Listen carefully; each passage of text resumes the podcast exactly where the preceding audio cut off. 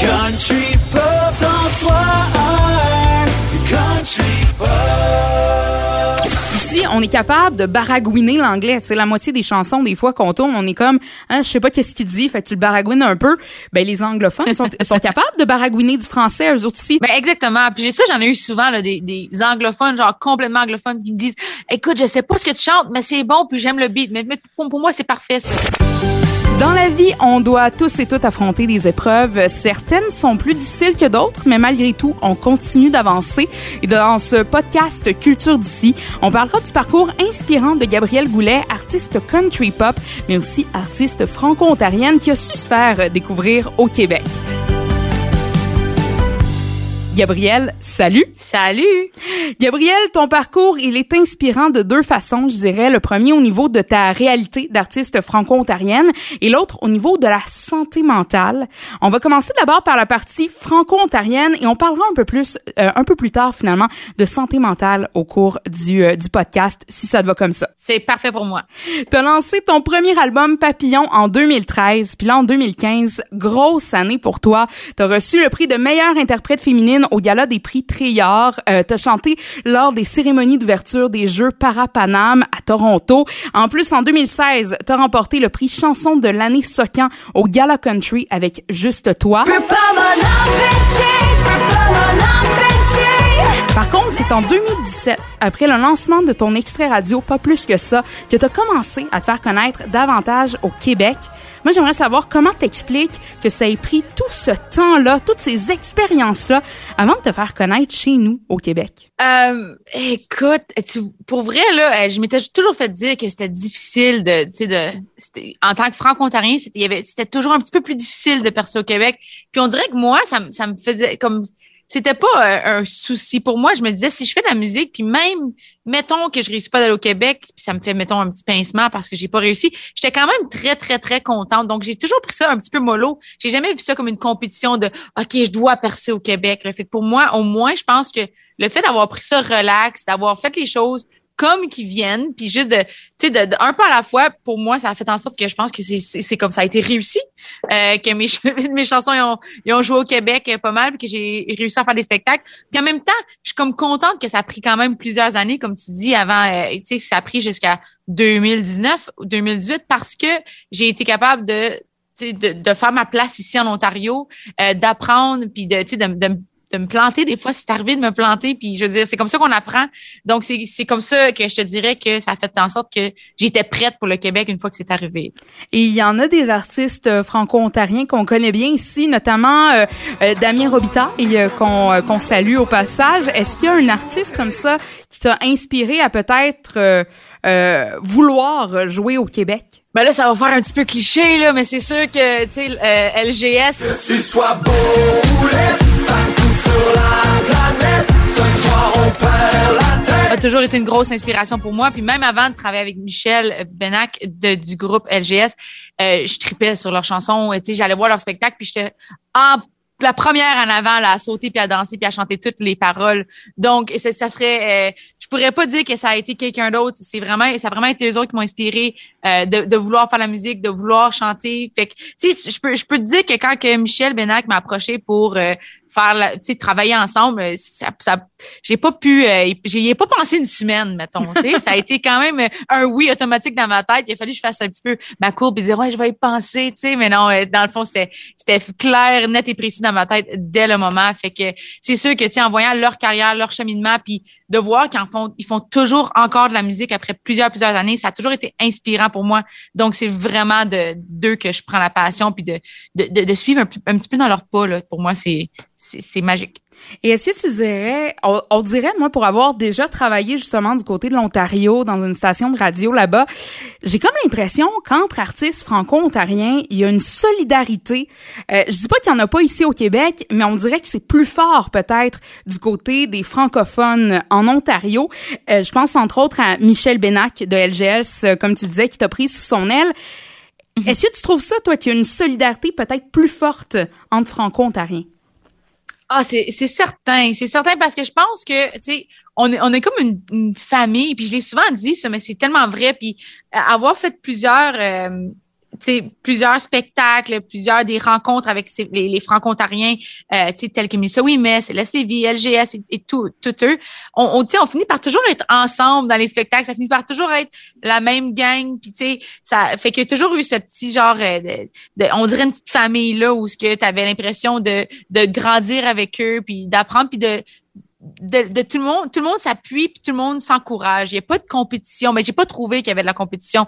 Tu sais, Melissa je sais pas combien de fois je me suis trouvée, euh, tu sais, avec elle dans une chambre d'hôtel euh, à cause qu'on était en- dans, à Sudbury à nous chante. Puis, tu sais, je veux dire, moi j'étais, j'étais nouvelle puis elle m'a pris comme, tu sais, comme comme sa sœur puis elle a voulu me montrer. Qu'est-ce qu'elle faisait, puis on a fait des spectacles ensemble. Fait que pour moi, c'est ça. C'est vraiment euh, cette solid- solidarité franco-ontarienne-là euh, a toujours été là. là. Puis dirais-tu que ta réalité de franco-ontarienne, bon, on, on parle beaucoup ici du français au Québec, comme quoi on est une minorité francophone dans un Canada anglophone. C'est d'autant plus vrai pour les communautés francophones hors Québec. On s'entend, vous êtes encore plus une minorité dans votre propre province. Est-ce que c'était un devoir pour toi de chanter en français au départ de ta carrière? C'est certain. C'est sûr que je vais te dire, je, je mentirais si, tu sais, comme quand j'ai commencé à chanter, si je, si j'avais pas pensé à aller en anglais parce que j'écoutais beaucoup d'anglophones, mais je suis vraiment, vraiment contente que Michel Benac du groupe LGS a comme, me genre, euh, expliqué, s'est exprimé sur pourquoi c'est important de chanter en français. Puis, tu sais, moi-même, j'ai décidé, tu sais quoi, ça me tente, ça me tente de chanter en français. Puis c'est de là qu'est devenu une, une- passion de partager mes chansons en français puis d'être fière franco-ontarienne. Donc, je suis super contente d'avoir fait ce lien-là assez jeune parce que c'est sûr qu'au secondaire, tu sais, c'était comme, on, dirait que je ne comprenais pas l'importance. On dirait que je vraiment appris en vieillissant. Puis je suis contente de l'avoir, d'avoir eu ça euh, ancré en moi, euh, puis de vouloir partager ma fierté franco-ontarienne, puis de faire des spectacles en français, puis de montrer aux jeunes qu'il y a de la bonne musique en, Ontario, en français, puis de, leur montrer, puis de faire des spectacles, puis de partager ça avec eux. Parce que j'avais l'impression que, tu sais, eux, maintenant qui sont tout jeunes, je me voyais là, être là, puis écouter de l'anglais, puis à comme pas, pas faire le lien. Ouais, je comprends de, comme tu dis, de montrer qu'il y a de la bonne chanson en français. C'est pas obligé d'être en anglais nécessairement. Puis moi, ce que je me Non. dis souvent aussi, c'est, OK, nous, ici, on est capable de baragouiner l'anglais. Tu sais, la moitié des chansons, des fois, qu'on tourne, on est comme, hein, je sais pas qu'est-ce qu'il dit, fait que tu le baragouines un peu. Ben, les anglophones sont, sont capables de baragouiner du français, eux autres aussi. Si nous, on est capable avec l'anglais, sont capables, eux autres, là, avec le français, là. Ben exactement. Puis ça, j'en ai eu souvent là, des, des anglophones, genre complètement anglophones, qui me disent Écoute, je sais pas ce que tu chantes, mais c'est bon, puis j'aime le beat. Mais, mais pour, moi, c'est parfait, ça. Tu n'as pas besoin de nécessairement comprendre ce que je dis. Mais si tu me dis que tu aimes la musique et tu as envie de danser, pour moi, mon match est fait. Ta job est faite, dossier réglé. Parlons maintenant euh, santé mentale. Gabrielle Goulette souffre euh, d'anxiété depuis que tu es toute petite. On a parlé de ton parcours dans ce, euh, dans ce podcast-ci et même dans un autre podcast de Culture d'ici où l'on revenait davantage sur tes débuts. T'as accompli bien des choses, dont celle en 2019 d'avoir été la première récipiendaire du nouveau prix Francophone Artist or Group of the Year. T'es aussi la première artiste francophone à euh, performer au euh, prestigieux gala de la Country Music Association of Ontario. Comment t'as réussi à gérer ton anxiété, ton stress au travers de tous ces projets de spectacle-là. Parce qu'à un moment donné, Gabrielle Goulet, ça arrêtait plus. T'étais partout au du côté de l'Ontario. puis là, à un moment donné, le succès au Québec qui embarque. Comment tu faisais pour gérer ton anxiété durant ce temps-là? Mais c'est drôle, mais c'est ça le problème, c'est que quand je suis occupée, j'y pensais pas mon anxiété, tu sais, pas autant. Donc, tu sais, pour moi, là, quand j'étais dans ma, en plein euh, inclination là, de, le sommet de ma carrière où je faisais des spectacles souvent, souvent, presque à toutes les fins de semaine de mon été 2020, je te dirais que j'étais occupée. Sinon, j'étais en train de, de, de travailler autre chose. C'est que c'est, c'est ça, c'est ça qui me faisait oublier mon anxiété. C'est ça qui me faisait mettre ça de côté. Fait que c'est pourquoi j'ai été capable de faire tout ça sans euh, vraiment euh, que ma tête elle soit trop euh, ancrée dans mon anxiété. C'est ça le problème. Fait que c'est pas vraiment un problème parce que dans le fond, été capable de faire tout ce que j'ai fait, mais c'est là dès qu'on a arrêté que j'ai réalisé oh mon dieu, ça l'a frappé fort parce que j'ai mis ça de côté tellement tellement longtemps que dès que je me suis retrouvée où ce que j'avais plus de spectacle, qu'on était en pandémie, que là je suis obligée de me renouveler, ça j'ai vraiment euh, ça l'a débordé dans ma tête. Puis là on dirait tu vois, j'étais plus capable de penser droit, j'étais plus capable. Puis écoute, je m'en souviens que euh, pour une la seule fois que c'est arrivé dans ma carrière, il a fallu que je cancelle un spectacle. J'étais même plus capable de on dirait que je savais plus comment.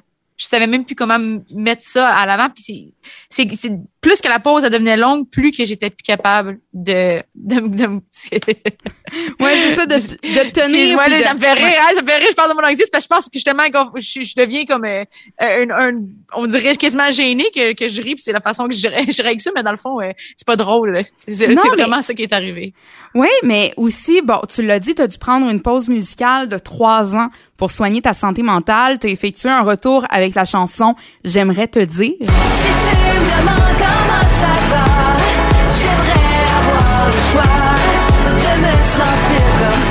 Chanson qui parle justement de santé mentale.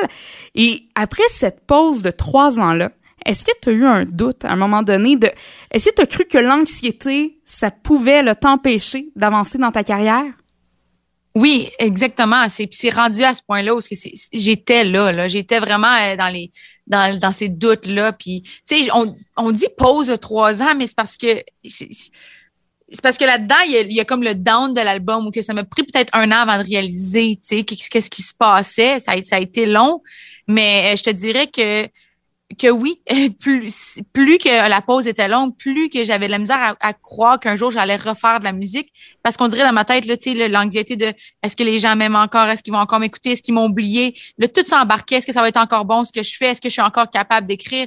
Par-dessus toute l'anxiété que je vivais déjà, on dirait que c'était trop, c'était too much pour moi de de- d'être capable de gérer ça. Fait que oui, j'y ai pensé, puis ça me faisait vraiment beaucoup de peine. Puis on dirait que, tu sais, je voulais pas penser négativement comme ça, mais il y a eu des doutes où est-ce que j'allais encore être capable de faire ça, tu sais, de partager la musique puis de retourner sur scène juste là. Puis ça, c'est un autre stress. J'ai pas été sur scène, ça fait tellement longtemps que je me dis, mon doux, ça va être quoi la première fois que je vais monter sur scène? Est-ce que je vais être capable?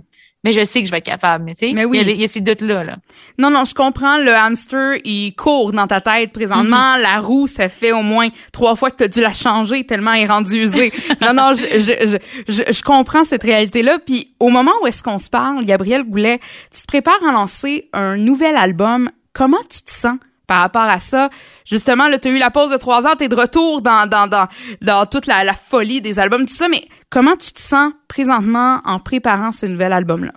Je me sens bien, je me sens calme. Euh, c'est drôle à dire parce que quelqu'un qui fait beaucoup d'anxiété, habituellement, c'est pas c'est pas un mot qu'on on, on décrit pas quelqu'un comme calme, surtout pas moi en tout cas, mais mais pour vrai dans cette situation-là, je le suis. On dirait que euh, j'ai hâte puis je suis prête. Fait que j'ai pris la pause nécessaire, j'ai pensé à moi, j'ai travaillé sur moi, puis tu sais consulter ça m'a vraiment vraiment vraiment beaucoup aidé. Puis je peux dire que je suis prête à lancer un album, puis j'ai plus de doute là, dans ma tête de est-ce que je vais être capable, est-ce que est-ce que je devrais là, je sais que je veux, c'est ce que je veux puis c'est ce que je vais faire, tu sais, fait que je suis contente, c'est comme la pause était nécessaire, puis autant que c'était long, c'est je suis vraiment contente de l'avoir prise. Mais tu dis ça que c'était long, trois ans. J'imagine que dans ta tête, c'était long. Mais pour prendre soin de sa santé mentale, il n'y a pas de minimum, il n'y a pas de maximum de temps. faut prendre le temps qui s'apprend. Puis en terminant, Gabriel Goulet, j'aimerais justement ça savoir, qu'est-ce que tu aimerais dire aux gens qui sont à l'écoute présentement, qui sentent au bout du rouleau, qui, qui sont anxieux eux autres aussi, ou, peu importe le, le- le- leur santé mentale et comment, que ce soit de l'anxiété, de la dépression, peu importe, ceux qui pensent à prendre une pause pour eux-mêmes, mais qui hésitent à le faire, qu'est-ce que tu aurais à leur dire? Ben que c'est important, puis c'est important parce que plus longtemps que tu mets ça de côté, plus difficile que ça va être. Donc, je pense que c'est important d'en parler. Puis si t'es peut-être pas à l'aise d'en parler à tes membres de famille, peut-être de consulter. Tu sais, c'est vraiment, vraiment important de prendre soin de soi. Euh, puis je pense que tu ça devrait pas être un sujet tabou, puis on devrait pas avoir peur d'en parler. On est autant normal que n'importe qui, puis malgré que tu souffres, puis que ça soit de l'anxiété, de la dépression ou peu importe que ça soit plus difficile qu'un autre ou qu'il y en a qui, ça, qui sont plus loin au bout du rouleau que d'autres, il, il est jamais trop tard de, de prendre ce pas-là pour toi. Puis de, faut pas, faut pas que tu sois gêné. Pour vrai, faut, je pense que c'est vraiment important parce que tu veux pas vivre ça tout seul. Tu sais, tu veux te faire comprendre, puis tu veux pouvoir en parler pour pouvoir un jour devenir mieux, puis un jour pouvoir être peut-être. Tu sais, c'est sûr qu'il va y avoir des journées moins bonnes que d'autres. Puis moi encore, il y a des journées où ce que ça va moins bien que d'autres, mais au moins je sais qu'il y a une lumière au bout du tunnel, puis que j'apprends à vivre avec ça maintenant. Puis tu l'as dit des fois de- de- d'en parler à nos proches, tu sais, mettons, on peut ne pas être à l'aise, mais si on l'est. Tu sais, moi, des fois, j'arrive à la maison, là, puis là, je regarde mon chum, puis j'ai dit juste, aujourd'hui, je sais pas pourquoi je suis triste, ou aujourd'hui, je sais pas pourquoi je suis plus irritable. Fait qu'au moins, juste de le dire, on dirait l'autre personne Oui. est consciente de ça. Elle va ajuster ses, son comportement peut-être envers toi. Et déjà, ça va faire une différence. Puis tu, vas te sentir comme un peu mieux. Des fois, tu sais pas pourquoi tu te sens d'une façon ou d'une autre. Mais juste de le dire, hey, aujourd'hui, on dirait, non, c'est pas ma journée.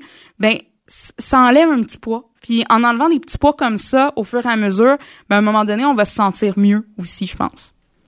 T'as tellement raison. vraiment, vraiment, vraiment. C'est ça. T'as pas besoin d'aller expliquer exactement comment tu te sens, mais si tu dis un petit heads up, tu aujourd'hui, ça va pas.